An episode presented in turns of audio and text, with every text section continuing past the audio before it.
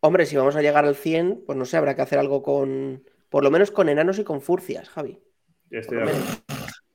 Con casinos, como, como decía Bender. Como Casinos. Bender, efectivamente. Casinos y furcias. Pero imaginaos algo como en un salón lleno de bomberos torero. ¿What? ¿Te acuerdas del bombero? ¿No, no te acuerdas, David, del bombero torero? Que era un enano Sí, así hombre, bajito. Si lo prohibieran, lo prohibieron hace relativamente poco. Claro, David, tío, es que no Me tienes suena, me suena, me suena una fricada de Jackass o a una fricada de. ¿Cómo se llama la peli esta? El lobo de Wall Street.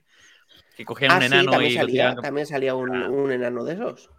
No, a ver, a pero ver. esto es- Nuestras esto será fiestas. una, una, una penda, una ¿Qué- banda qué- de, de controplásicos que salían a torear, tío. O sea, maravilloso. Un rollo. No, a ver. Nuestra fiesta tiene que ser muy frikis, pero frikis un poco así como sanotes, que, que lo que más que haya sea cerveza. Sí, claro, claro. Bebiendo vallas de goji y guayaba, claro que sí. Eso es, correcto, correcto. Y Gatorade, barriles de Gatorade por todas partes. Lo veo, lo veo, claramente.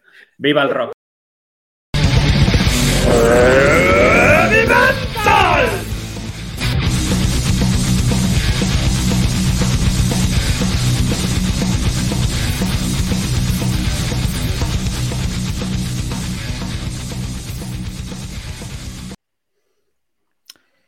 Hello. Bienvenidos, chavales, a un nuevo episodio de Heavy Mental, tu podcast preferido. Como siempre, con lo mejor de. esos, esos aplausos no impostados. Naturales. Y con alma. Me mola mucho porque cuando presentas tú, David, eh, pones voz de crooner. Eso es. Pongo voz así. Are you lonesome tonight? A No, ver, esa, canta, aparte, un poquito aparte más, un que poquito más. Javi, un poquito más. ¿El qué, el qué? Que cantes un poquito más, digo.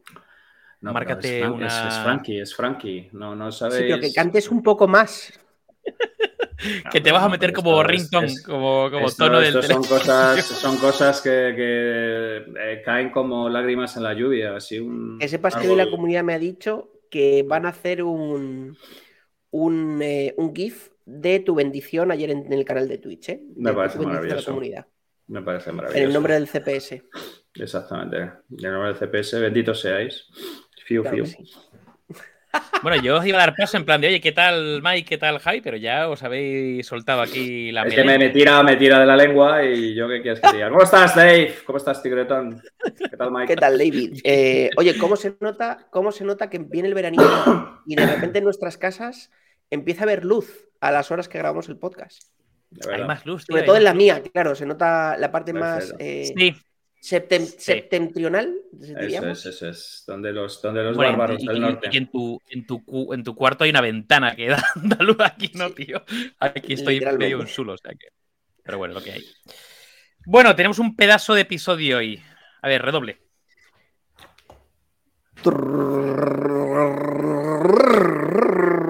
Es que hoy vengo emocionado. Capítulo 061. Son los experimentos mentales los culpables de la cancelación de Sálvame. Bien. O sea, claramente Mike vengo- viene hoy a vengo subir a esta emoción por lo de la cancelación. de haber conseguido que hablemos de Sálvame. Sois unos hijos de puta. ¡Cosa! Consultoría un día, sálvame el siguiente, iros a tomar por el culo. Ya me tenéis, me tenéis. Si me Vamos queréis decir chapar, algo, me lo decís a la a cara y, y ya está, hombre. No, no, no es Estamos Desde llegando al fin de los días. Desde Eso aquí lo digo. Si alguno que, alguna persona que nos escucha es dueño y o editor de una editorial, que sepa que claramente, si algún día hacemos un libro, le pondremos un título de este tipo para enganchar a las mayores gentes posibles. Muy bien. ¿Estás soltando algún spoiler, Mike? ¿Estás soltando No, no, no. ¿Estás No, no, no, no. O sea, salvo que Planeta venga a comerme los huevos mañana, no. Haciendo amigos, muy bien. Muy Vamos bien, a ¿cómo tiene empezar a cerrar puertas aquí. ¿Cómo tiene que ser? ¿Cómo tiene que ser? Si nos cerramos a Podimo, ¿por qué no nos vamos a cerrar a, a Planeta? Aunque sea la que me edita a mí, por ejemplo, sin ir más lejos. Bueno, Correcto, ya, pero, sí. pero, te, pero te edita a ti, no a mí.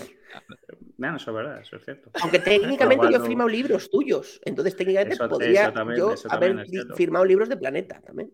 Eso también es cierto, eso también es cierto. Correcto. Que por correcto. cierto, Bueno, un inciso, un Sí. inciso, David. Dale. Javi, he visto que la gente te Dale, sigue pidiendo selfies todos los días prácticamente porque lo va subiendo a Twitter. Mm, soy ultra fan. Porque tú, a cuanto más dices que selfies no, más te piden. Me encanta. No, ser. pero, pero yo no tengo ningún Es problema más, con... es más, cada persona que se siga haciendo selfies contigo, le voy a donar 100 bits o le voy a donar un euro. A mí la comunidad, cualquiera que venga a pedirse un selfie conmigo lo tiene hecho porque por la comunidad se donan médulas si es necesario. Muy bien. Hay, hay una, hay una aplicación que se llama Cameo. Yo creo que deberías registrarte Sí, ahí, sí, sí, Javi, sí, para correcto, que, para que correcto, te pidan correcto. mierda. Correcto, correcto. Insulta, Y insulta a mi padre por su cumple. Y- Eso y- es. Totalmente de acuerdo, totalmente de acuerdo. Disculpad a todos. Cameo que- para las que no y OnlyFans para los pies, Javi, te forras. Eso es, eso es, correcto. Todo, todo, todo bajo control. Hala, fuck, fuck you. Bueno, hijos de perrers. A ver, que tenemos un capitulaco hoy. Yo también me he emocionado por el tema de los experimentos mentales, porque me ya llevaba tiempo queriendo hablar de ellos. Entonces, bueno, Miki se está emocionado por can- cancelaciones de Salme, yo por los experimentos mentales, Javi en su tono habitual de me la suda todo, o sea que todo correcto. Mm. Sí, correcto. Vale, entonces, a ver, experimentos mentales, ¿son los experimentos mentales los culpables de la cancelación de Sálvame? O sea que tenemos temazo de experimentos mentales, que vamos a ver un poco lo que son. Yo me he traído un par de ellos por aquí, concretamente uno para soltaros y jugar un poco con uno de ellos. ¿Nos vas a hacer un experimento sale. mental? Vamos a hacer un experimento mental. Bueno, vamos a, vamos a hablar de varios, pero concretamente vamos a hacer uno. Uno que yo creo que todo el mundo conoce, es un clásico, pero mola, mola. De hecho, lo podemos cambiar un poquito. Y, eh, y luego nada, pasamos a la cancelación de Sálvame, que yo no tengo ni pajolera idea. De hecho, yo me No enteré, como yo, creo que no como yo, que lo tengo una conversión de otra persona. Una conversión de, no sé, de, oye, ¿te has enterado? Y yo, ¿what? O sea, primero, ¿por qué me lo preguntas? Eso y segundo, no me he enterado de nada. Entonces, Estáis apartados, de, experimentos estáis apartados de la sociedad. Estáis Es totalmente fuera de la sociedad. es verdad, es verdad. Tenemos menos calle que Venecia y todo mal. Sí, estoy completamente de acuerdo. Sí, sí, es verdad, es verdad. Como son. Vale, entonces, entonces, entonces, experimentos mentales. Vamos a empezar ahí como a introducir el tema. Mike, a ti esto de experimento mental, ¿esto de qué te suena, tío? ¿De qué te resuena esto de experimento mental? A ver, experimento mental. mm, a mí me suena a. eh, o sea, yo cuando me propusiste ayer hablar de esto, eh, me sonó. Seguro que os acordáis al típico capítulo de Los Simpson, donde hablan de experimentos mentales que hacen con la sociedad. Y en los anuncios de televisión de Los Simpson ponen como el típico mm, eh, sombrerero con la bandera de, de Estados Unidos que pone I want you. Y es como para que te enroles en la El armada. tío Sam. Eh, Sí. el- efectivamente, efe- ese, ese. Entonces, a mí me da la sensación y me recuerda un poco, el- cuando hablo de experimentos mentales, a movidas de estas coercitivas, como que quieren engatusarte hacia algo que tú realmente ni sabes, ya no es que no quieras, es que ni sabes que te lo están haciendo. Rollo Vamos, como el nuevo orden, y- o sea, es como si habláramos con César Vidal, pues como el nuevo orden mundial, la Agenda 2030, todo esto que tenemos ahora mismo alrededor. Hombre, podrían ir por ahí. O sea, por ahí- o sea, no va por ahí eh, cómo vamos a enfocar el capítulo, pero podrían por ahí o ser resultado de. Es decir, un experimento mental quizá puedas, vamos, influir de, de cierta manera para hacer que tu concepción sobre algo cambie y demás. Em, pero no, no va por ahí, no va por ahí. Eh, Javi, a ver, A ver, que- es que además uno de mis, uno de mis libros preferidos de los últimos años es el, el libro de Routledge sobre experimentos mentales, que es un auténtico festín intelectual. Hombre, en realidad son mecanismos de, como de razonamiento imaginativo, ¿no? La idea fundamental es eh, colocarte delante de una situación paradójica que de alguna manera te haga pensar más allá de, de lo que son las mecánicas clásicas de pensamiento. Y puede haber pues de toda índole, de tipo filosófico, de tipo político, de toda, de toda, de toda clase. De hecho, Scott Adams hace poco lanzó un libro que era un- una especie de thought experiment, que era este de Debris y cosas por el estilo. Pero es una de las cosas más, más fascinantes que hay, que tiene además un montón de relaciones con, con- con cosas como los koans antiguo. O sea, en realidad es una especie de reflexión filosófica y de pensamiento filosófico aplicado a una situación concreta que te colocan, que te hace de alguna manera pensar o desarrollar de una manera no lineal o no clásica cómo funciona nuestro cerebro. Y sino que, digamos que de alguna manera es una especie de lo que yo llamo en mis, en mis clases de, Complex Problem Solving un, un esguinzador cerebral. Una situación lo suficientemente paradójica como que para que tu cerebro, digamos de alguna manera, tenga que salirse de sus heurísticos y de sus procesos preprogramados y tenga que entrar en el territorio pues, de pensamiento lateral o, digamos, de alguna manera de, cultivar zonas o procedimientos que no tengan que ver con los heurísticos que tenemos almacenados, porque nuestro cerebro es un enorme ahorrador de energía. Y luego además son súper divertidos porque hay un montón de gente produciendo thought experiments y, los hay fascinantes. O sea, hay, hay auténticos pepinos eh, al, respecto. ¿Te quedó claro, Mike? Sí, de hecho vamos a hacer un experimento mental. En directo. En directo. Venga, live. que diría el catalán. experimentos mentales. Mira, experimento nos vamos a un viaje de ciencia en junio. No te vamos a decir a dónde, aunque hay gente que ya ha, acertado. Si nos sigues en Twitter y nos dejas un reply hasta el día, ¿qué día ponemos? ¿El 25 de mayo? ¿El 1 de junio? El 1 de junio, venga, el 1 de junio. Vamos a hacer un sorteo y de entre todos los que nos sigáis en Twitter y nos deis un reply diciendo algo del tipo yo quiero ir al viaje, hashtag mm, viaje de ciencia o viajes de ciencia, como nos dé la gana, porque nos da igual, eso nos da lo mismo. Te vamos a poner un favorito. Te vas a venir con, tú, con nosotros y un acompañante al viaje de ciencia con nosotros. Eso sí, asterisco, cabrón, no sé si vives en las Malvinas, entonces el viaje te lo pagas tú, pero nosotros te vamos a dar acceso a todo lo gordo de la ciencia en Europa. Experimento mental, ¿cómo lo veis? ¿Vosotros creéis... gordo. Claro, ¿vosotros creéis que esto generará que la gente dé like, en, nos, siga en Twitter y dé replies? Yo creo que sí, ¿no? Esto es lo que técnicamente viene a denominarse eh, puta publicidad por el morro. Que, no, no, no, viene a ser exactamente el concepto de experimento mental. Sin embargo. ¿Tú no crees que es coercitivo? ¿Tú no crees que es coercitivo, no? No, no es coercitivo. No es coercitivo. De hecho, me parece, me parece, un, ofertón, me parece un ofertón de la hostia. Pero creo que el concepto todavía no te ha penetrado el cráneo. Vente tres días a ver todo lo gordo con nosotros de la ciencia y un acompañante. Vente con nosotros. Síguenos en Twitter y danos un reply. El día 2 de junio decimos el ganador en el primer podcast que hagamos o si no por Twitter. Y, te viene con nosotros, joder. Además, tú piénsalo. ¿Qué puede haber mejor que ver todo lo gordo con nosotros? O sea, además, Javi, que es un señor ya experimentado en ver todo lo gordo. O sea, es un señor ya que ya, está de vuelta, ya está de vuelta de ver todo lo gordo en todo lo habido y por haber. efectivamente. Vale, a ver. A ver. A ver, es que quería meter la cuña y era un momento perfecto. Era un momento muy bien, maravilloso, maravilloso. ha quedado como Dios, de, lo más natural. Ha quedado de lo más natural. Eso es. espera, espera. Que no a descojonar. Me acaba de mandar Carla un WhatsApp. Oh my god, se os acaba de tirar la olla. ¿Ves? es una demostración de que es coercitivo. de, que, de que es sin querer, ¿sabes? Sin querer queriendo. Bueno, a ver, entonces. Experimentos mentales, siguiendo la línea de, Javi, ¿vale? Son básicamente situaciones hipotéticas, ¿no? De hecho, suelen tener un componente narrativo. Que hace que mm, reflexionemos sobre temas que hay muchas veces que no se pueden eh, testar de forma empírica, no se pueden llevar a cabo. Entonces, planteas básicamente una situación hipotética, pues si a lo mejor si es más relacionado con la física, pues con la física, si es más relacionado con un, proceso filosófico, pero son situaciones hipotéticas que te ayudan a reflexionar sobre ciertos temas. ¿no? De hecho, yo, yo creo que, eh, y aquí corrígeme tú, Javi, em, la mecánica cuántica o el tema de la relatividad empezaron como experimentos mentales. Al final, bueno, eh, la, catástrofe ultravioleta, eh, muchísimas cosas, muchísimos avances lógicos de la ciencia empiezan con, con experimentos mentales.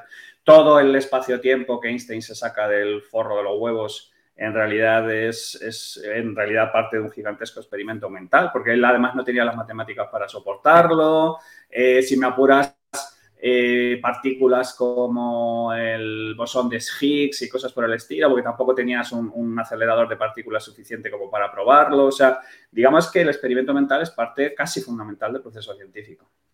Correcto. una cosa, el experimento. Sobre todo, sobre todo son súper abstractos. Eso es. Sí, Mike. Eh, eh, una, pregunta, porque yo cuando pienso en experimentos mentales, em, uno de los más conocidos también había sido todo el rollo este de Orwell, ¿no? De la radio, que había entrado con el tema de que nos estaban invadiendo los alienígenas, la guerra de los mundos, ¿no? Y todo este rollo. No, eh, pero eso fue. No, no, no, no, no. Eso, eso es un experimento, no sé cómo llamarlo. Sociológico. sociológico, si quieres. especulativo. Especulativo, efectivamente. Pero ese, ese, además, Wells es el autor de la novela, pero en realidad el que hizo esa historia, o sea, el autor de la novela es H.G. Wells, pero el que hizo la movida fue Orson Welles, que estuvo eh, radiando el asunto y causando una movida. Es casi. ¿Ves? Eh, moraleja, tengo que decir Wells. Tengo que decir Wells. Wells le, pegas, le, pegas, prácticamente sin problemas. O sea, es, es, una mezcla entre truco publicitario y experimento sociológico, efectivamente. Pero no, no, es, no es la idea exacta de, lo que tenemos como, como, como thought experiment. Por, por, poner un ejemplo, por un ejemplo que todo el mundo conoce, además vinculado con el mundo de, la, de la, ciencia, ¿no? Eh, el gato de Schrödinger eso sería un experimento mental, ¿no? Al final tú tienes una, serie de, eh, conceptos mm, complejos y abstractos, como puede ser el tema de la superposición eh, eh, en, el mundo cuántico, y dice, vale, ¿cómo, y, el tema de cómo, cómo se influencia el observador en el resultado final ¿no? de, esa superposición, y el tío se inventa una movida mm, súper sofisticada de, oye, hay un gato que está metido dentro de una, de una especie como de, ¿no? de caja o jaula cerrada y tal. Eh, hay un veneno dentro y, no sabemos si ese veneno se, ha soltado o no. Por tanto, el, gato está vivo y muerto a la vez hasta que lo observemos y en ese momento de observarlo pues ya sabremos cómo estará, pero el observarlo puede hacer que cambie de estado, ¿vale? Porque este, el, veneno se puede soltar justamente por el hecho de observarlo, Eso sería, por ejemplo, un experimento mental, ¿vale? Mm.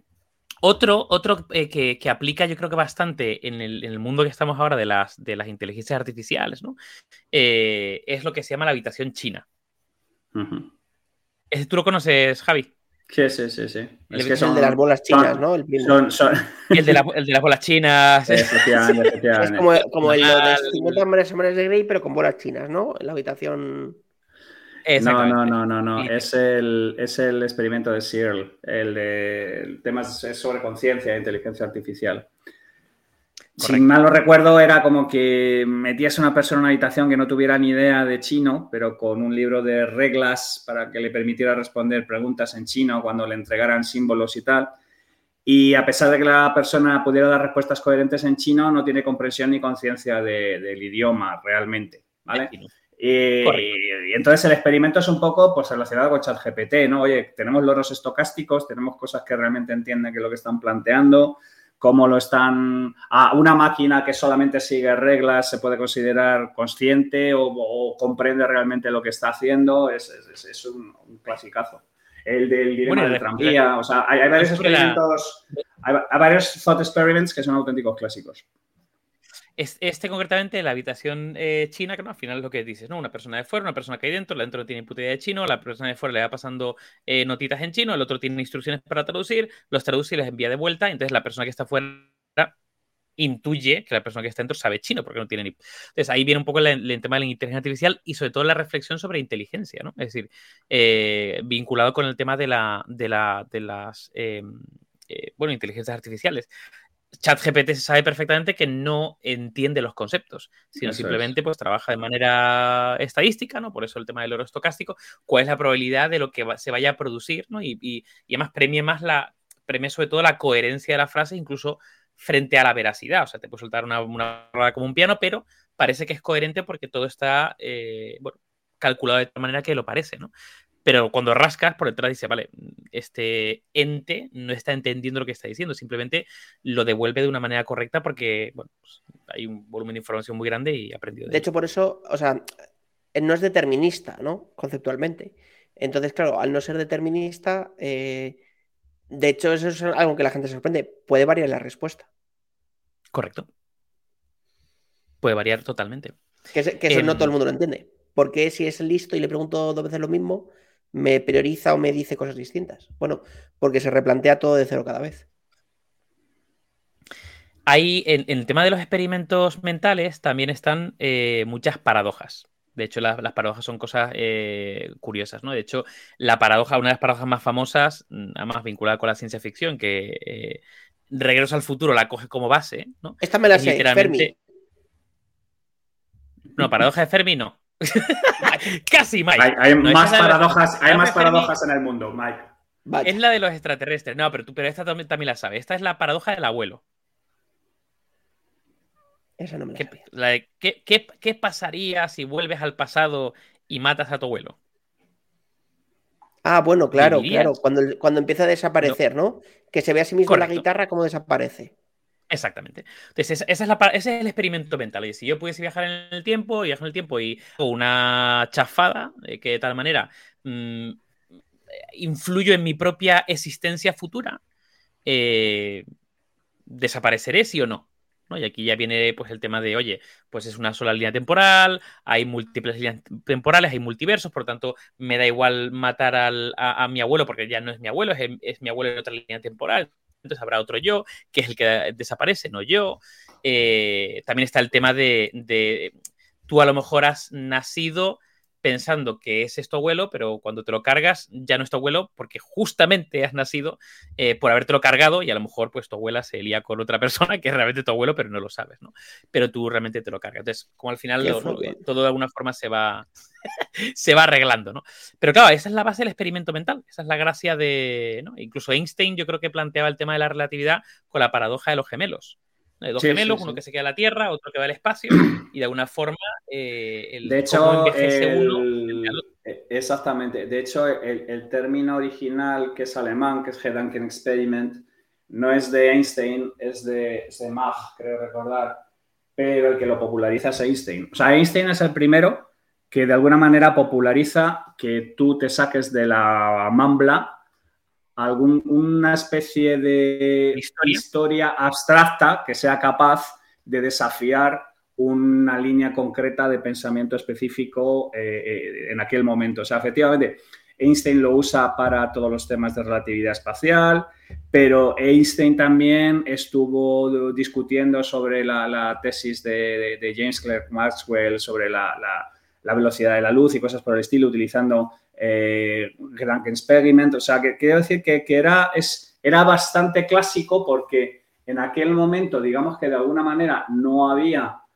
los medios técnicos necesarios para verificar según el método científico clásico, el de Popper, el de probar las cosas, y entonces hubo una época de oro de, de, los, de los, experimentos de pensamiento que es a principios del siglo XX, cuando hay un, coinciden en el espacio-tiempo 20, 30 físicos absolutamente extraordinarios, que no solamente es Einstein, es que es Dirac, es que es... Eh, estaba, estaba en ese momento la física, la edad de oro de la física teórica, pues eh, coincide también con la época de, máximo esplendor de los experimentos eh, mentales, que si bien creo recordar que conceptos como del 19, como, como de, unos cuantos años antes.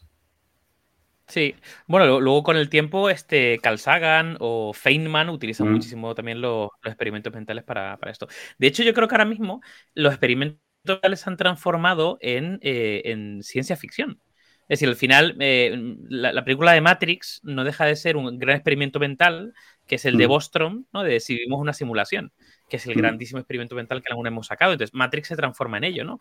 O Black Mirror, este tipo de cosas que hemos hablado, además del diseño especulativo, no deja, al final son experimentos eh, mentales que te llevan a una situación futura para explicarte un concepto, bueno, no todos, pero bueno, hay muchas que te explican un concepto súper abstracto eh, eh, con una narrativa que todo el mundo pues, puede llegar a entender y te ayuda a reflexionar, ¿no? De alguna forma. De todas maneras, yo creo que hay, hay, hay, incluso un precedente anterior que son los, los koan, ¿no? Que era la manera que, que los maestros zen tenían de Eso enseñar no, cosas. No es lo que es, Javi. Eh, los koan son, son eh, como acertijos que utilizaban los maestros zen, ¿vale? Se plantea, de hecho hay muchos acertijos muy famosos que la gente no sabe eh, que son koan. Por ejemplo, la frase esta clásica de si un árbol cae en medio del bosque y nadie lo oye, ha caído de verdad. Eso es un koan. ¿Vale? Entonces, los maestros Zen tenían... de- de- ¿Pero suena o no suena? Eh, eh, bueno, es que la idea fundamental es que pienses, no, no que des una respuesta correcta. O sea, la- son como, como, claro, como, mm, claro.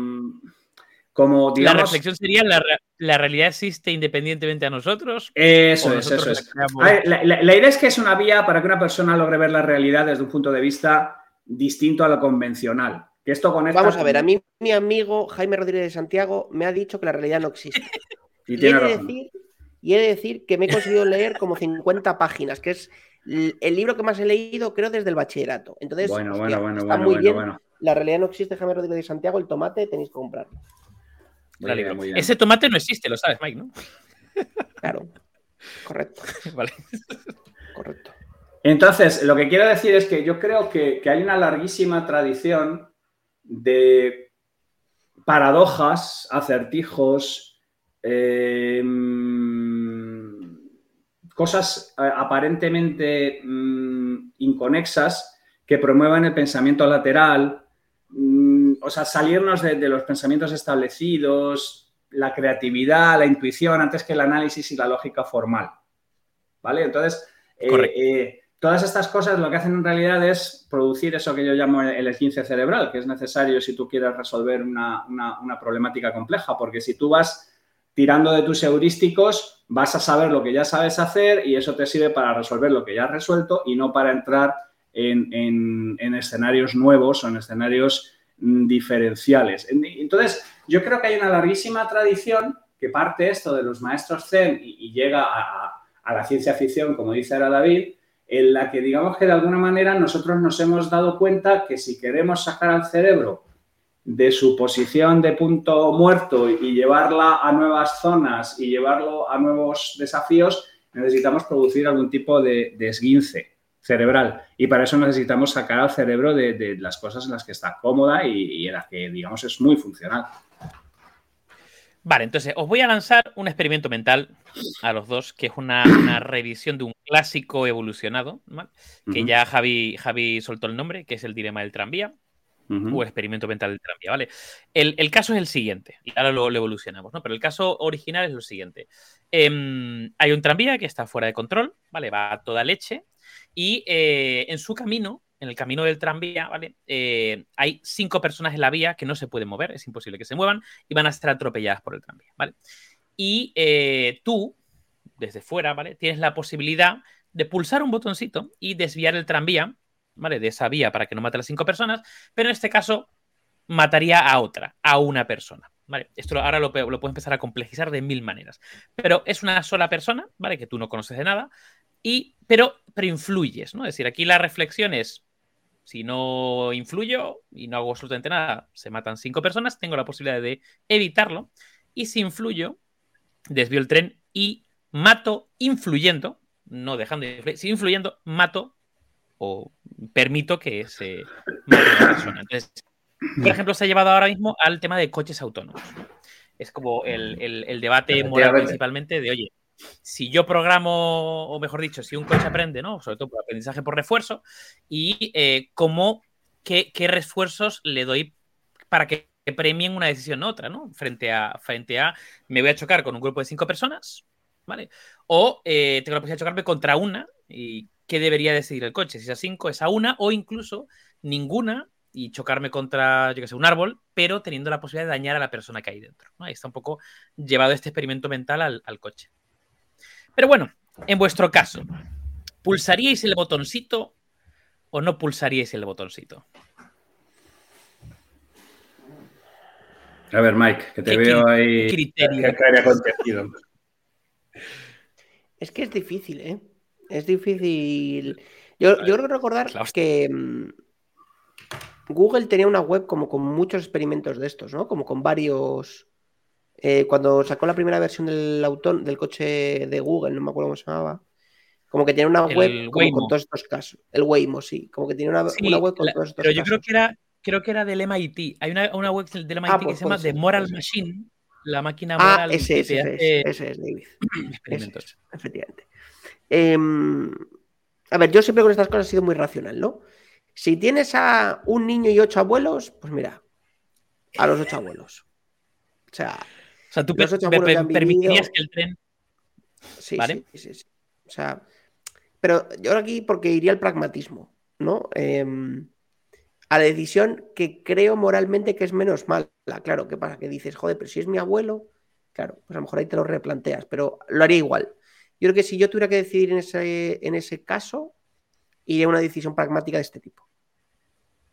O sea que, por, poner los casos, y también quiero escuchar a, Javi. Voy a, poner, voy a poner tres casos, ¿vale? Que además salen en el The Moral Machine. Tres casos, ¿vale? Un caso que son cinco personas y luego una persona, todas son iguales.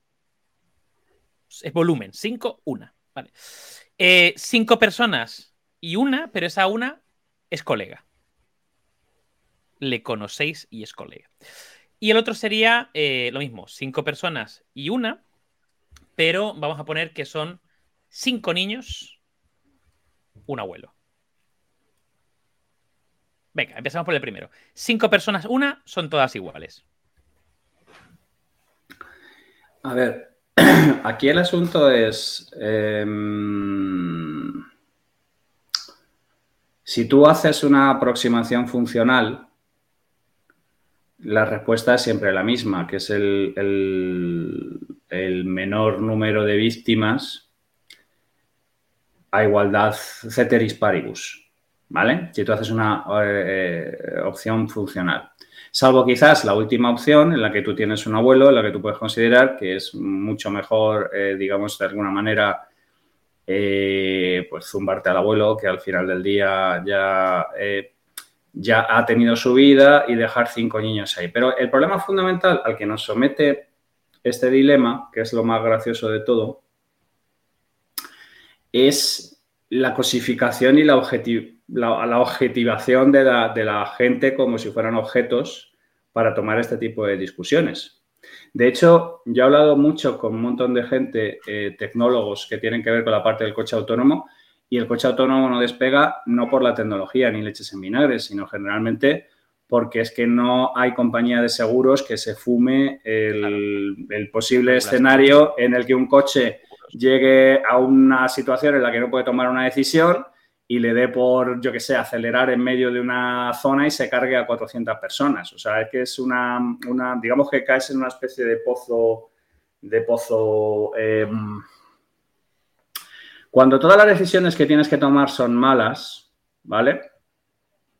Tú puedes intentar racionalizarlas lo que quieras. Porque es un poco como cuando eh, tú tienes que tomar...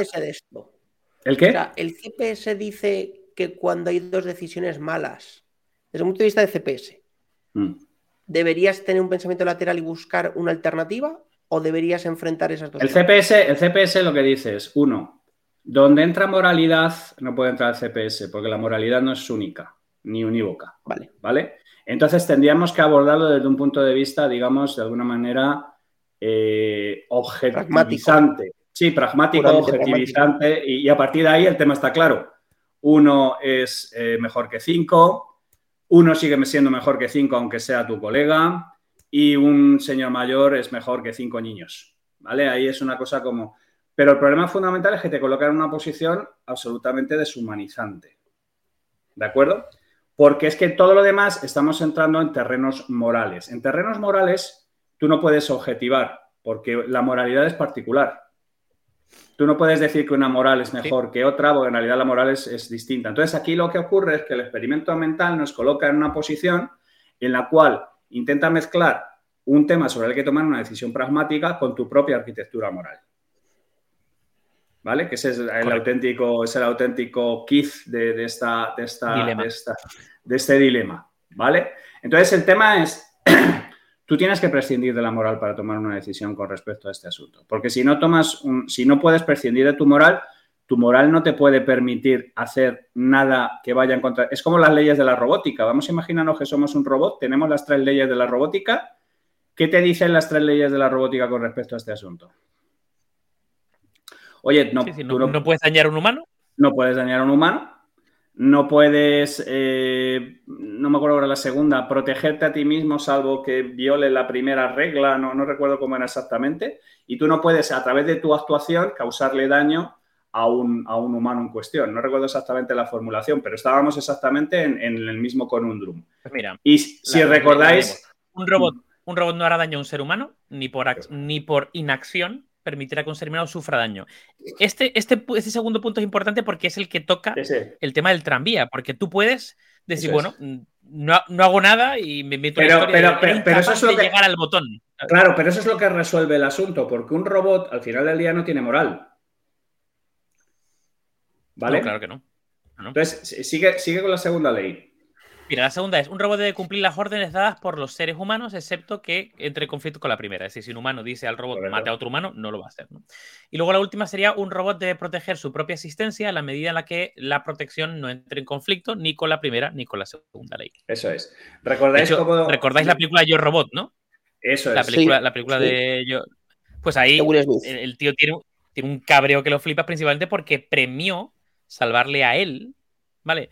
Y no a su, a su hija, su hija o su hijo, creo que su hija. Claro, pero fíjate, si recuerdas Robocop, Robocop se enfrenta a las mismas, a las mismas, eh, tiene las mismas eh, limitaciones, ¿te acuerdas? ¿Y cómo, cómo resuelven el, el, conundrum? Resuelven el conundrum cuando despiden al tipo que resulta que es el que le daba las órdenes y entonces se convierte en un random más. Claro. ¿Vale? Entonces el, asunto es, volvemos a lo mismo. Eh, mientras tú seas un robot, es relativamente sencillo resolver este asunto. El problema es cuando empiezas a mezclar moral con toma de decisiones. Si tú eres un coche, si tú eres un coche autónomo, al final del día, es que el asunto es muy sencillo, o sea, es minimizar los daños inevitables en la sucesión en la que está. ¿Cuál es el problema realmente con los robots? El problema realmente con los robots eh, eh, es que tú no puedes modelar cada cosa que se puede, que puede ocurrir dentro de, que es como piensan los... Que Hasta dónde puede llegar el daño, ¿no? Exactamente. Nosotros como personas estamos programados de manera arborescente y somos capaces de enfrentarnos con situaciones que no hemos visto antes y tomar una serie de decisiones que a veces son correctas, a veces son incorrectas. Pero es que un ordenador sencillamente, si tiene una situación que no tiene computada y no tiene prefabricada, puede irse a un loop eterno, puede pisar el acelerador o puede hacer lo que les haga a los cojones, como cuando, cuando los programas entran en loops que, no, que, no, que no funcionan. Entonces, para resolver el dilema del tranvía, primero tienes que deshumanizarte, cosa que nosotros como seres humanos no, nos podemos deshumanizar. De hecho, si, si, alguien quiere un asesino de masas, lo primero que tiene que hacer para poder hacer su labor es deshumanizar a la persona que tiene enfrente. ¿Vale? Entonces, nosotros como seres, como seres humanos, por propia definición, no podemos resolver el dilema del tranvía porque tendríamos que prescindir de nuestra propia moral. El dilema del tranvía lo puede resolver perfectamente un robot que le importa todo tres cojones, porque no tiene moral. Correcto. ¿Vale? Entonces, todo este tipo de cosas te, hacen reflexionar sobre un montón de, La idea fundamental de un experimento mental es eso, hacerte reflexionar sobre cosas que son circunstancias que normalmente no te encuentras y sobre las que no piensas hasta que no te encuentras con ellas y son raras de encontrar. Pero al mismo tiempo logran que el cerebro conecte circuitos nuevos, haga estimaciones nuevas, plantee mapas nuevos y se realicen conexiones nuevas que de normal el cerebro no hace, porque el cerebro, ya lo sabemos, es un puto vagón, lo que quiere es ahorrar energía. Totalmente. Bueno, otra cosa más, has dicho una cosa muy interesante que es el tema de la, moral subjetiva, y es verdad. Y también es, eh, depende también de la parte cultural. De hecho, en el, experimento este de Moral Machine, eh, eh, no fueron, o sea, las respuestas en India, por ejemplo, estaban más vinculadas con el tema de castas o en el caso de Asia, por ejemplo, Japón, pues se eh, premia más a las personas mayores que a los, a los niños. Entonces ya, claro, puestos a ver cuál es el, a deshumanizar el tema y a ver cuál es el, el número mínimo de bajas, ¿no? De, bueno, no sé, no sé las variables que se puede meter ahí de lo que dices de, bueno, esta persona ya vive una vida, ya está mayor, este tiene el potencial de, no sé qué, tal. Pero bueno, no sé, eh, el, el, Yo Robot, creo que el, robot tomaba la decisión de salvarle a él en vez de a su hija o a su hijo, no recuerdo ahora, básicamente porque la probabilidad de que fuera a salvarle a la hija y que no viviera, porque, porque, era, porque estaba más, era más pequeña, entonces era más débil que él, él tenía mayor probabilidad de sobrevivir, ¿no? Salvándole. Entonces eh, dijo, pues mira, el que mayor probabilidad tiene de sobrevivir, literalmente. ¿no? Claro, pero. Vale, pero entonces no, me habéis contestado. O deshumanizáis o no y pulsáis el botón. Es que a mí me, interesa mucho esa reflexión porque yo, por ejemplo, pienso eh, a mí me costaría mucho tocar el botón. Es decir, a mí la acción, la inacción, me parece más heavy en el sentido de, hostia, puedo salvar a cinco personas, pero estoy literalmente apretando el botón que va a matar a una. Y tengo que vivir con ello, ¿no? O sea, yo eh, creo que tocaría el botón sí o sí por eso, pero por miedo al fracaso, no por eh, falta de empatía o al contrario. No, no, yo, en ese sentido yo me desconectaría el, el, cable moral y tomaría la mejor decisión posible desde un punto de vista. Pero claro, ¿cuál es el problema? El problema es que no me puedo desenchufar a voluntad de ser humano. O sea, luego el resto de la, mi vida, pues a lo mejor estoy todas las noches cagándome en todo lo cagable y teniendo pesadillas horribles. Exacto. ¿Vale? Exacto. Pero, pero es, que la, es que lo otro es bloquearte. ¿Sabes lo que te quiero decir? Que es todavía peor. Es que cuando, cuando hay un incendio sitio o cuando hay una historia, alguien tiene, que, alguien tiene que tomar decisiones para la vida y la muerte. O sea, a un bombero le enseñan a tomar ese tipo de cosas, a un desactivador explosivo le enseñan a tomar ese tipo de decisiones. Y, luego ya veremos a ver si, cómo gestionas el estrés postraumático y todo este ¿No te parece, Javi, que esto hablando a las distancias es un poco como el dilema del prisionero llevado al extremo? Porque al final el, prisionero, el dilema del prisionero juega un poco también con eso, ¿no? El, dilema, del prisionero, Mike, es un eh, claro, el dilema del prisionero es un experimento mental, pero el dilema del prisionero tú lo puedes, digamos, de alguna manera plantear en términos de teoría de juegos. ¿Vale? Eh, o sea, es que los experimentos. De probabilística. De probabilística. Eh, teoría de juegos, que es, un poco más sofisticado, pero sí, algo parecido. La idea fundamental es que un experimento mental, la idea es que te saque de donde estás para llevarte a explorar cosas que tú de natural no explorarías. Y eso puede mm. ser descubrir nueva ciencia, plantearte la existencia de otras cosas que no te planteabas o, digamos, de alguna manera, dilemas morales, como es el caso del dilema del tranvía. O sea, es que, es que un experimento mental eh, tiene un montón de propósitos diferentes. Yo no sé, no sé si lo, sabéis. Bueno, a ver, el, tema del dilema del prisionero, efectivamente, desde el punto de vista eh, eh, como muy frío, dice, vale, se puede alcanzar como el win-win, ¿no? Es decir, que los dos estén alineados. Pero claro, te tienes que fiar que la otra persona va a actuar de esa manera. Porque si no, tú eres el principal. Eh, bueno, pero, pero volvemos a lo mismo. ¿Cuál, es el principio del tit for, del tit for tat? Tú recuerdas además que em, cuando Dawkins plantea en el gen egoísta todo lo que es la parte del, tit for tat y todo este tipo de escenarios, demuestran que el escenario del tit for tat a lo largo de, un montón de repeticiones del experimento es el que más éxito tiene. Y el dilema del tit for tat es, recuerda, yo invito a la primera ronda, ¿vale? O sea, soy el primero que confía, pero el momento en que te cantes, te castigo brutalmente. Sí. ¿Vale? O sea, quiero decir que es que mm, mm, en el momento en que hay un cierto grado de incertidumbre, tú tienes que confiar, porque la alternativa es el bloqueo. O tú tienes que actuar. pero, mira, me lo voy a llevar, me lo voy a. Totalmente. no, tienes que actuar, pero claro. Eh, os, lo, voy a poner que no sé si lo conocéis, pero yo lo descubrí hace años y me pareció fascinante. Hay, hubo un, concurso de la tele eh, en Reino Unido que se llama Golden Balls, las pelotas doradas. suena bien, suena bien, suena bien. Suena bien ya, ¿no? Vale, pues básicamente el Golden Balls es un juego tipo pasapalabra, ¿vale? Solo que la última prueba está basada en el dilema del prisionero. Y la última prueba se basa en, tienes dos contrincantes, ¿no? Y eh, ambos escogen una, eh, digamos que tienes dos, pelotas doradas, ¿no? Una de ellas pone split y otra pone steal, ¿vale? Divide o roba. Entonces, tú, eh, cada, cada, concursante de los dos finalistas escoge qué va a ser, split o steal, ¿no? Entonces, si los dos hacen split, el jackpot, o sea, el premio gordo, se lo lleva a los dos eh, dividido. Si uno coge Steel y otro Split, el que escoge Steel le roba todo el jackpot al otro. Y si los dos cogen Steel, nadie se lleva el, jackpot. ¿no? tienes que hacer un acto, y además eh, de fe. lo podéis ver en YouTube y demás. Y decir los dos Split, ¿no? Tú conversas con la otra persona y dices, a ver, tú vas a poner split, ¿no? Y el otro, sí, sí, sí, yo pongo split. Venga, vamos, los huevos. ¿eh? Bueno, pero, pero, te fías, te puedes pero esa es una variante, pero esa es una, esa es una variante clásica de, a ver, Raymond Smullyan, por ejemplo, tiene un montón de libros sobre paradojas y, y cosas por el estilo. Raymond Smullyan es, un tío súper famoso que tiene un montón de libros sobre paradojas. bueno, vamos a ver, Javi. Súper famoso, en la casa de Harry No, no, no. no. entre, entre todos los fricazos de verdad y con carnet, como es mi caso, ¿vale? Raymond Smullyan es un, es, un, es un clásico de la hostia. Bueno, a ver, eh, por lo menos Martin Garner, si os suena, también, también tenía un montón de, temas sobre paradojas. Pero es que es muy Martin Garner, ese, ese tenía una canción, por lo menos. Exactamente, exactamente. Hostia, exactamente. que era...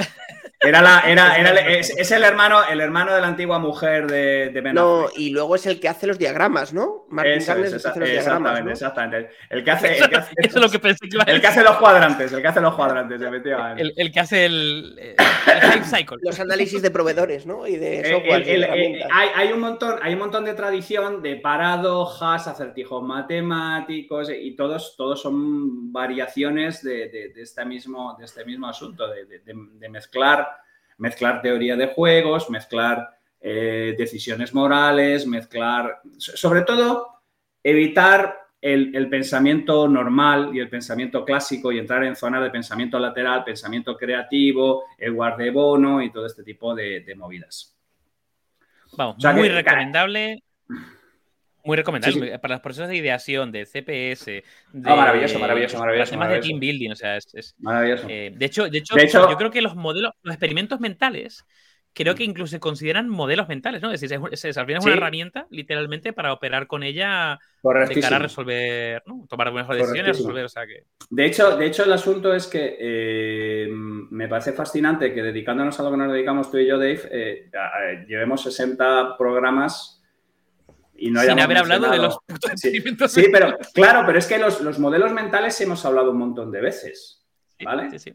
Y, de, y, de, y, por ejemplo, Jaime Rodríguez de Santiago, su vida es explicarse, eh, en realidad es una especie de gran eh, circunloquio alrededor de... Ah, no, no, no, no, no, no, no, un enorme circunloquio alrededor de los modelos mentales y, de, entender cómo nosotros entendemos el... Entender la realidad. Eh, la realidad, efectivamente, efectivamente. O sea, que es que en realidad eh, eh, em, yo he hablado también en alguna ocasión de temas de pensamiento lateral, de los eh, libros de Paul Sloan, de todo este tipo de cosas. O sea, que yo creo que hemos mencionado, de, Bono, efectivamente, yo creo que hemos mencionado un montón de cosas de, manera más o menos aislada y separada, pero, pero en realidad todo el tiempo de lo que estamos hablando es de lo necesario que es esguinzar el cerebro si tú lo que quieres es traer soluciones nuevas a problemas nuevos.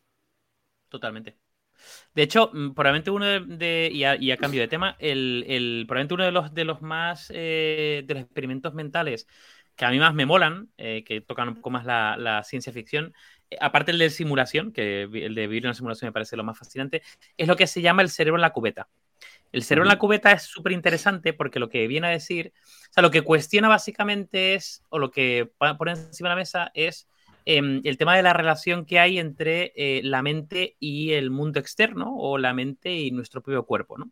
Em, entonces, eh, la situación básicamente es la siguiente, es eh, el, digamos, experimento mental es la situación en la que tú tienes un, cerebro, digamos, en una cubeta, ¿vale? Desconectado del cuerpo, y lo que tienes básicamente, pues una serie como de sensores y se le va alimentando al cerebro con impulsos eléctricos como los que le llegan cuando tocamos algo, cuando nos acarician, cuando tal. Eh, los mismos impulsos eléctricos, pero totalmente simulado, ¿no? La reflexión es si realmente el cerebro eh, podría estar o comportarse de la misma manera que estando en un cuerpo, porque realmente los impulsos eléctricos son los mismos. ¿Qué pasa si yo alimento con impulsos eléctricos a, todos los niveles, ¿eh? a nivel de la vista, a nivel de tacto, a nivel no sé cuánto? Puede llegar a desarrollarse, vivir un cerebro en una cubeta, literalmente si le simulo todas las entradas, ¿no? Bueno, es, es, muy interesante básicamente porque también tiene que ver con eh, dónde reside la conciencia, dónde la vinculación mente-cuerpo. Y, de, hecho es una variante de la, de la la máquina de... Mm, ay Dios, ¿cómo se llamaba la máquina esta que... Ah, el experimento este también, que es un experimento mental también, de que cuando un ordenador sería perfectamente indistinguible con respecto a la, máquina, máquina, o sea, el, sí, el experimento de Turing. El, el experimento de Turing, efectivamente, la máquina de Turing, efectivamente. Y ahora es cuando ya empezamos a joderla, porque hemos visto que ChatGPT es capaz perfectamente de utilizar un truco estocástico de no hacernos diferenciar. No sé si has visto el post que ha hecho Robert Scoble de, lo que le ha hecho su psiquiatra utilizando el Ah, chat sí. GPT-4 para, para, para psicoanalizar lo que ha sido absolutamente tremebundo, tremebundo, tremebundo. Hay que intentar de huevos de publicar eso con todo lo que ha recogido de una sesión real. Con... Sí, sí, sí, sí, sí, sí, sí. No, bueno, Scoville es un tío muy interesante. Tiene un par de libros muy interesantes sobre eso. Bueno, es un hipertécnico de allí del Valle y tal. Pero que es que yo creo que lo que uno de los clásicos de los clásicos de la red, o sea, de los primeros blogs que yo leía en su momento, eh, era el Scovelizer este de... Eso es, de- Pero tiene, él tiene- en. Él tiene dos, dos libros, ¿vale? Uno que es de Age of Context, que, es- que yo he usado en muchísimas ocasiones, porque el, el tío, lo que pasa es que es súper techie. O sea, quiero decir, no, no, no entiende de conceptos que trascienden a, a la parte técnica, porque él es súper techie, pero es un tío súper interesante. Lo que nos, bueno, al resumen, que es que si no me voy a ir de, a otra hebra. Eh, es que necesitamos experimentos nuevos periódicamente. ¿Sabes lo que te quiero decir? Porque Claro. la máquina de Turing nos ha servido durante un montón de tiempo, pero ahora resulta que, que no es capaz de discernir de verdad cuándo es una máquina y cuándo es una, cuándo es una persona. Necesitamos, ¿vale? necesitamos otro, otro experimento mental para poder hacerlo. Necesitamos otro experimento mental, efectivamente. Igual que, por ejemplo, el, el- el- el gato de Schrödinger eh, sigue aguantando bien, eh, el- el- la, máquina, la, la máquina de Turing se ha ido a tomar por culo. Totalmente. O sea, que, hay, que es muy curioso el concepto este de que los experimentos mentales tienen también su propio ciclo de vida. O sea, que es que es, es- es- es fascinante también. Vale, my friends. Entonces, cogiendo de nuevo el, el- el- el concurso de la tele de Golden Balls, que viene muy a cuento de las pelotas doradas, eh, saltamos a Sálvase quien puede. Digo, sálvame. Eh, Mike, ¿qué pelotas, ¿qué pelotas doradas ha pasado con Sálvame, tío? Mira, lo primero, vamos a hacer una pequeña reflexión sobre qué es Sálvame, porque Sálvame, yo siempre he hecho la coña de Sálvame y tal, pero hay que decir que Sálvame ha sido un icono popular en cosas, además, que han permitido eh, que la televisión en España cambie en algunos conceptos. Sálvame, lo tenía por aquí apuntado, eh, Sálvame se... Espérate un segundo. ¿Cuándo se empezó Sálvame? El... Sálvame empezó el 19 de marzo del 2009. ¿Vale? O sea, el 19 de marzo del 2009, hace 14 años, empezó Sálvame, que se dice pronto. 3.600 programas con una media de 3 horas y media por programa, que se dice pronto, ¿eh? Son muchísimas horas de emisión. Eh, he estado viendo así, he estado cotillando en Wikipedia y solo presentadores distintos ha tenido siete presentadores distintos. Lo que pasa que el más conocido es Jorge Javier Vaz, que luego ha tenido hasta siete. Pero es que luego te vas a colaboradores y es que hay gente del nivel de Belén Esteban, Kiko Matamoros, Pipi Estrada, Lidia Lozano, de más conocidos a menos, ¿eh? o sea, de más eh, comunes a menos. Todos estos, eh, Javi los conoce bien. Todos. Rafa Mora, Chelo García Cortés, Canales Rivera, María Patiño, Laura Fa, Carmen Borrego, que es la hija de María Teresa Campos, la, la que no es como la otra, Alonso Caparrós, Antonio Montero, Miguel Frigenti, Carmen Alcaile, bueno, cientos. Y esto se lo he dicho los, los top, ¿vale? Entonces, cosas en las que yo creo que Sálvame tuvo un acierto, tuvo un acierto grande. Yo principalmente creo que hay dos. Dos. Uno, fue capaz de hacer una televisión que era llevar la realidad del detrás de las cámaras, ¿no? Sálvame inventó algo que es que ellos merendaban, comían en directo ahí delante, o bebían, o de repente se levantaban a mear y la cámara les seguía. Eso hasta entonces no había ningún programa de televisión. O sea, es que se parece más a Twitch, o sea, eh, a lo que conocemos hoy como Twitch, de, de ese romper la barrera de lo que realmente es eh, la tele o la emisión de un programa, de esa naturalidad de que se les ve comiendo y merendando y mojando una magdalena en chocolate, eh, pero que es así, porque en general todos veíamos la tele y todos, todo el mundo iba ultra emperifollado, ultra perfecto, ultra no sé qué, ¿no? Y en esa parte de romper esa barrera, yo creo que Salame lo hizo top, top, y lo, y lo ha estado haciendo. Y yo creo que en segundo lugar, eh, la parte, que esto lo he dicho con Sorna muchas veces, pero yo creo que es brillante, que es el generar sus propios famosos y sus propias historias. Pero un programa de estos vive del, del, folleteo, del latineo, del, del arrumaqueo, del, de los follones entre ellos y tal. Entonces, ¿qué pasa? Que cuando tú ves además un programa coral, como era Salomé, y yo empatizo con A, y tú David con B y Javi con C, y luego entre nosotros, pues yo me llevo bien con uno, el tú con el otro, no sé qué tal, genera como una atmósfera de, mm, de mierda, ¿vale? De contenido de mierda, pero que uno es una mierda que huele muy bien y engancha mucho. Engancha mucho. Esto es como los bollicaos, que tú decías, joder, sé que me estoy comiendo una mierda, lo sé, pero está tan rica, ¿no? O sea, sabe tan bien y me sienta tan bien, ¿vale? Eh, eh, es como ir a comer McDonald's, ¿no? O sea, dices, joder, mañana voy a sentir fatal, pero hoy lo bien que lo estoy, lo que lo estoy gozando, ¿no? Hoy lo disfruto. Em, sí. Entonces, que me quiten lo bailado. Mike, ¿tú sabes, por qué se llama Sálvame, tío? No, no lo sé. No sé por qué se llama Salome. Sí que sé un dato que poca gente sabe y es quién es la cantante de la sintonía. Es La can- la. Espera, Vivi Anderson.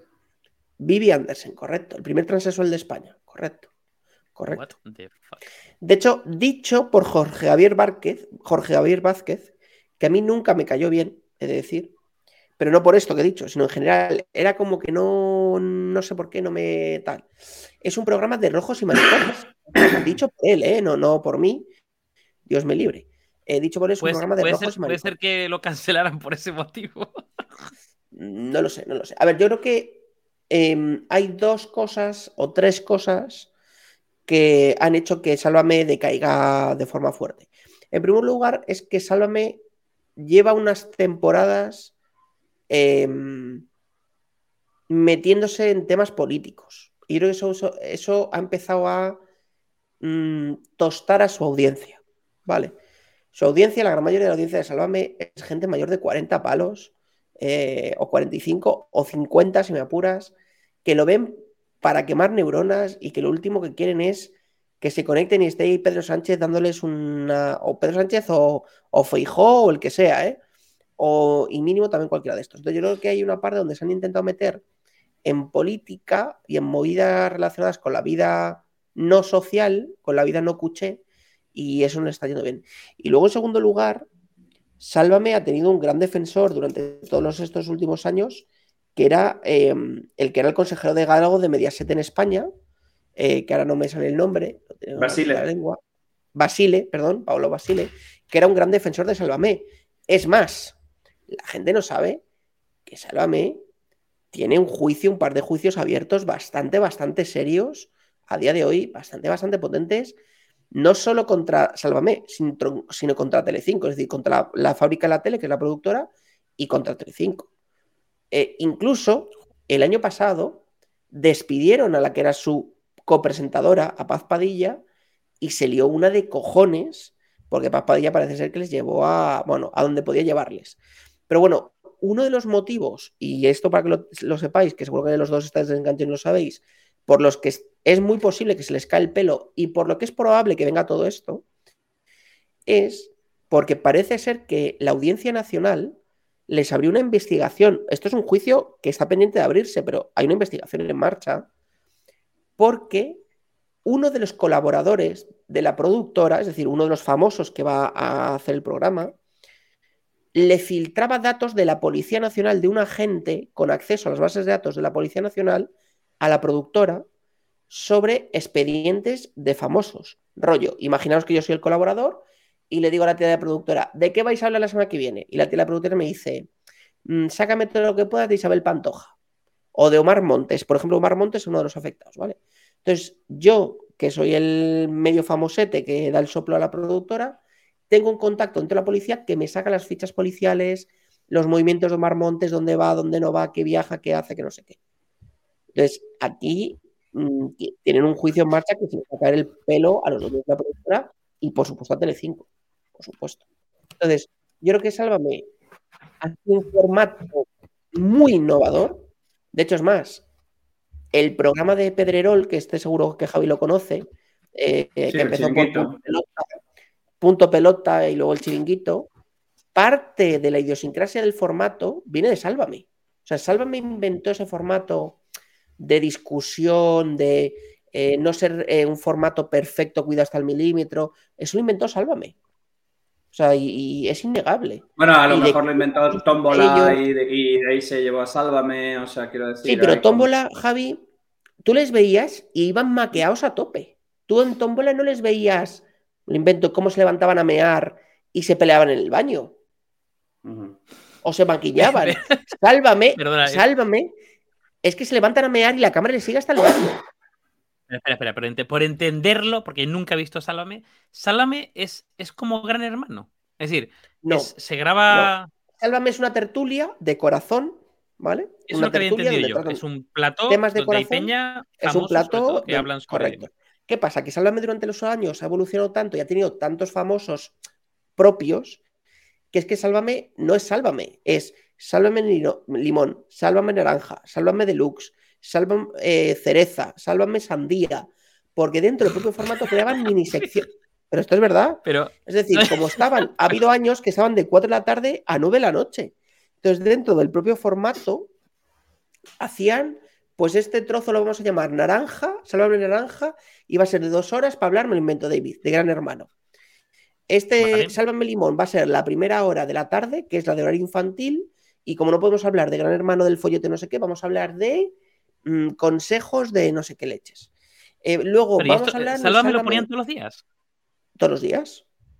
Todos los días, y, pero, no, decía que eran tres durante muchos años, la gran mayoría, o sea, ahora en la última época no, pero la gran mayoría de años, Sálvame ha estado de 4 de la tarde a 9 de la noche, es decir, acababa Sálvame y empezaba el, el informativo de 4 a 9, todos los días entre semana y los viernes y los sábados por la noche. Es decir, un 30% de la cuota de pantalla, o sea, perdón, de la cuota de pantalla no más, un 30% de las horas de emisión era de Sálvame. Y a lo mejor de la cuota de pantalla era un 50. Correcto. Joder, chaval, madre mía. Entonces, ¿qué ha pasado con Sálvame? Pues, hombre, yo creo que ha sido una mezcla de cosas, el formato se ha acabado, no les habrá gustado a la gente que lo ve, el envejecimiento de la población seguro que también hace, la migración de la televisión a otras redes sociales, pero hay una serie de factores pero que Sálvame como formato, pese a que es una mierda en contenido, era un formato brillante, yo creo que es indudable que es brillante. Es que si no, ¿en qué televisión hubiera durado sino 15 años de anunciantes? No, claro, claro. Y una cosa, y, ahora, em, claro, porque lo han cancelado, o sea, se han cancelado, entre comillas, un 30% de su Le queda un mes. le queda un mes. qué va a pasar ahora? ¿Van a buscar otros programas? Van a Rosa Quintana. Cambian a Ana Rosa Quintana y que se pasen las tardes. ¿Van a Rosa Quintana? Hostia, o sea, que claro, Ana Rosa Quintana ahora mismo. Va a estar. Sí. Vale. Ana Rosa Quintana estaba por las mañanas, de nueve y media a dos o de nueve y media a una. Y entonces Ana Rosa Quintana, pues no sé qué pasa. Es que aquí también hay un lío de productoras. Porque Fábrica de la Tele, que es la productora de Sálvame, se va a quedar en Bragas, porque claro, este, el formato estrella tiene más. Pero es que Ana Rosa Quintana tiene también su propia productora. Que, por cierto, vendió el, como el 80% trincando una pasta de cojones hace un par de años, antes de la crisis y la guerra y tal. Entonces la productora es de ella. Entonces, claro, tú imagínate a Ana Rosa que le dicen, oye, mira, además de las mañanas, que ya emites un programa de cuatro horas, vas a llevar otras cuatro horas por la tarde. Claro, Ana Rosa está dando palmas con las orejas. Ah, no, no es que la muevan por la tarde, sino que va a estar todo el día. No, no, no, no. su ah. productora va a llevar el programa de las mañanas como hasta ahora y luego ella pues montar un programa que estará de tarde que será también de su productora. Vale, vale, vale. Pero corrígeme si me equivoco, Mike, que yo aquí mm, el, que sabes eres tú y, y, yo estoy bastante hecho polvo. No, no es un cambio también, digamos, de alguna manera de línea de comunicación, porque si, si mal no recuerdo, tú has dicho que Sálvame de alguna manera ha hecho eh, una cierta, no sé si es un tema de Jorge Javier o si era un tema del programa o si él era un verso suelto o whatever the fuck, pero era un rollo que estaba más con la parte izquierda, con los rojos y los maricones, que nunca he entendido por qué los maricones eh, se los apropia de izquierda. Eso es otro tema sobre el que podríamos hablar otra buena temporada. Parece ser que no hay gays de derechas.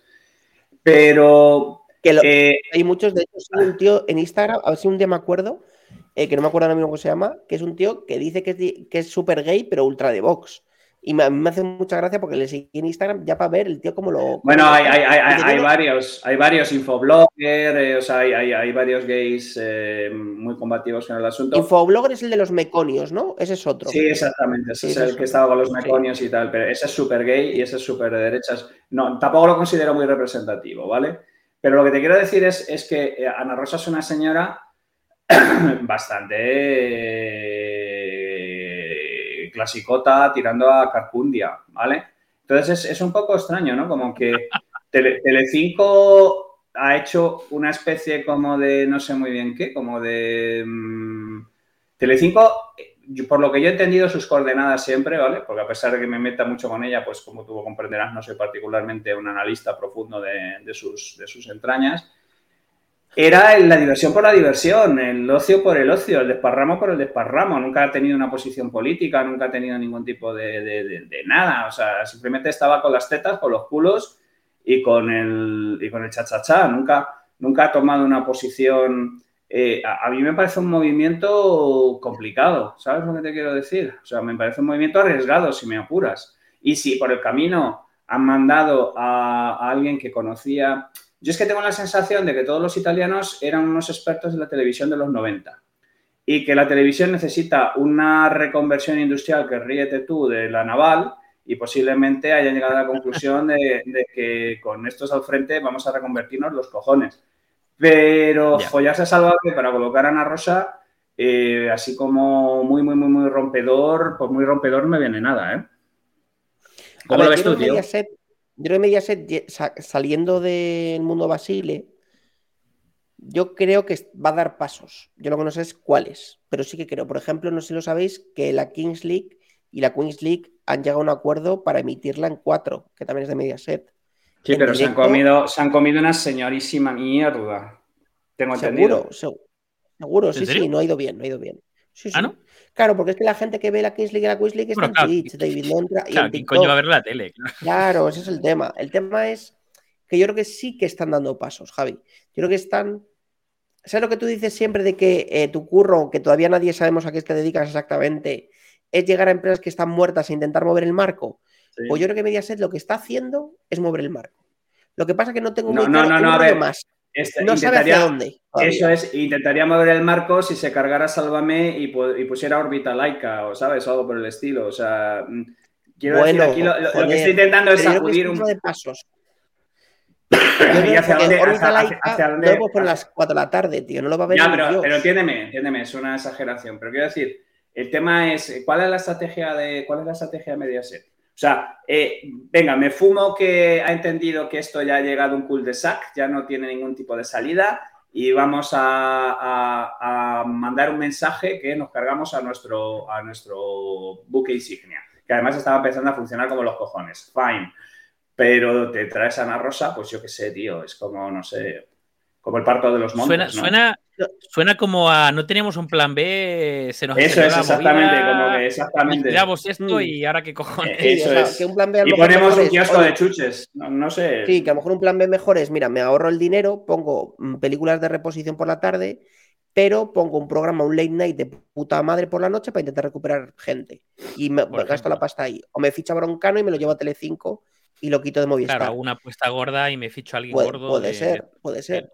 Yo lo que creo es que seguro que van a ir a hacer algo así. Yo estoy convencido. Porque Que van a hacer un movimiento bold, que este a lo mejor es para ganar tiempo y después del verano van a meter una hostia. Yo, yo creo que sí, que es rollo veraneo, Javi. Yo creo que Vale, y, ser, una hostia, ¿y una hostia en qué sentido? Porque No, tenemos- Javi, es que también, es que también te digo, es que Ana Rosa acaba de pasar un doble cáncer. Es que, ¿quién te dice? O sea, tú eres el directivo de la tele que ha tomado esta decisión. ¿Quién te dice que Ana Rosa mm, no le vuelve y es las pichan un año y medio? Sí, sí. Hostia, no jodas, Mike, tío. Pero, pero No, no, no, no, a ver, a ver, a ver, que tú tienes, tú tienes que pensar No, ya, ya, ya, pero. tú tienes que que un pensar- directivo de la volvemos a, piensa cinco años volvemos a lo del dilema del tranvía, ¿vale? O sea, quiero decir, tú, tú cuando te pones como directivo de este tipo de cosas, la moral te la dejas en casa y desconectas y, y tienes que asumir que estas cosas pueden pasar.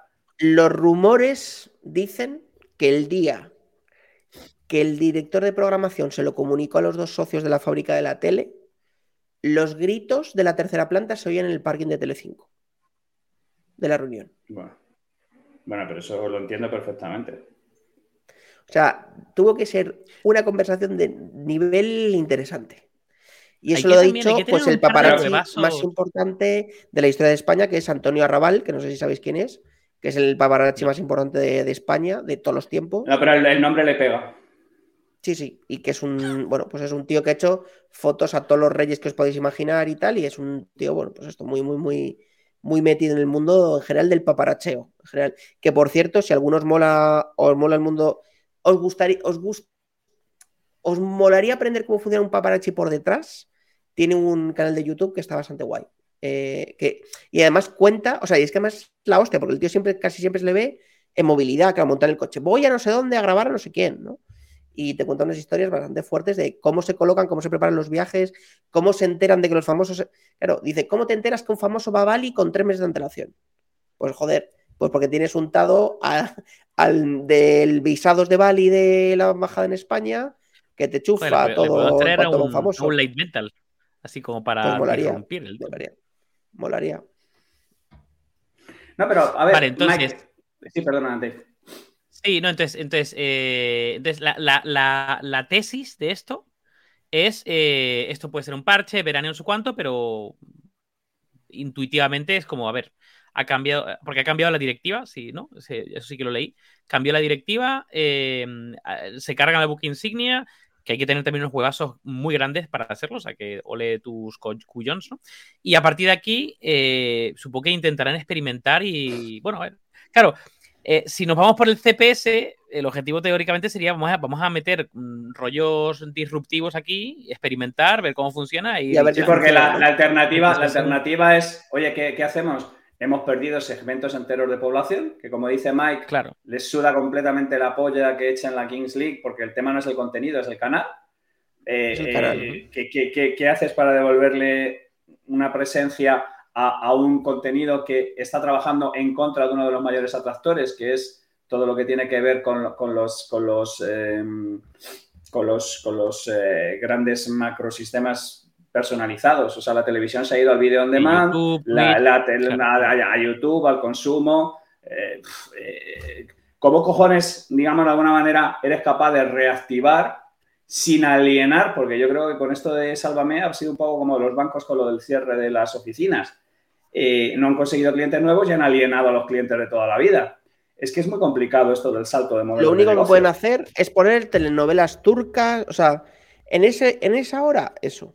O sea, hacer algo que no queme más audiencia, que ya la venían jodida. Es que también el tema de las audiencias eh, es un tema que no hemos tratado, pero sería para hablar y dedicarle casi solo un capítulo. De hecho, incluso podríamos invitar pues, a alguien que tengamos del mundo de la tele cercano, tipo un Santiago Sánchez Lozano o alguien que esté metido en temas de tele. Eh, porque solo el, tema de cómo se mide la audiencia de televisión en España da puta vergüenza. Bueno, yo llevo cagándome. se mueve.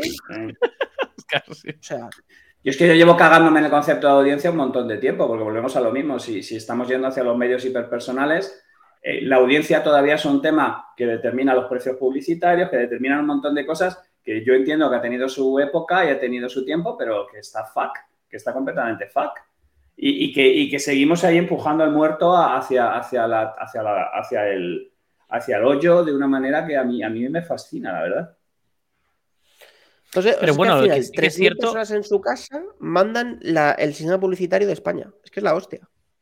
Eso, eso es cierto. Pero lo que sí es cierto es que el efecto tele todavía está. Es decir, sí, pero no es tanto como. Pero, no ¿en, qué segmentos de, ¿en qué segmentos de población, Dave? Claro. Pues supongo que también depende, tío. O sea, tú, por ejemplo, yo hacer... haciendo un anuncio de Inuba en la tele. No. no. te lleva gente seguro, tío. No te lleva. No, no, no, no. No, no, no me lleva. Pero no tú haces un en Twitch hablando de innovación social una vez a la semana o, un late night y lo petáis, tío. Y voy.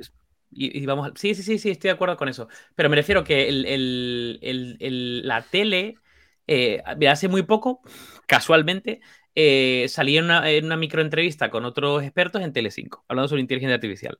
Joder, a mí me empezaron a llover ver eh, mensajes de peña, tío, te he visto la tele, no sé qué, te he visto la tele. Y yo, y me quedé sorprendido de la peña que ve. Claro, no es la peña que ve la tele, es los que ven el telediario, que quizás es diferente.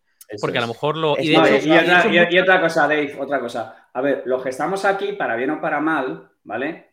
Somos eh, una cierta vanguardia, o sea, somos una cierta tendencia a donde vamos. Yo llevo sin ver tele lineal una década.